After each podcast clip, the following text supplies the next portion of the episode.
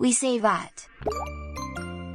N'en perds pas une miette, sauve les restes. Producteurs, industriels, commerçants et consommateurs, nous pouvons tous agir.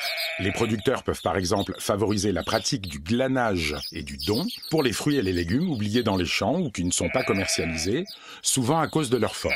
Certains industriels travaillent déjà avec les producteurs et les distributeurs pour alléger les critères de calibrage des produits. D'autres travaillent sur des emballages qui permettent une meilleure conservation des aliments.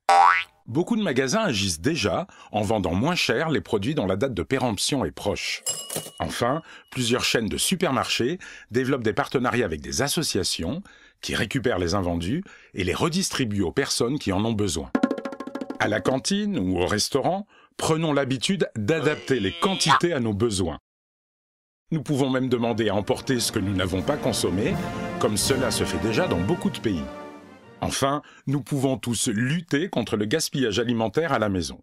D'abord, en achetant uniquement les quantités dont nous avons réellement besoin, même si la publicité, les offres commerciales du moment ou notre peur de manquer nous incitent à acheter plus. Apprenons aussi à bien ranger les aliments au réfrigérateur et à surveiller les dates limites de consommation.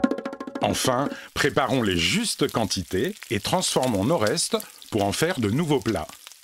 Acheter malin, bien conserver les aliments et cuisiner astucieusement, c'est donc éviter le gaspillage alimentaire, économiser de l'argent et c'est bon pour l'environnement.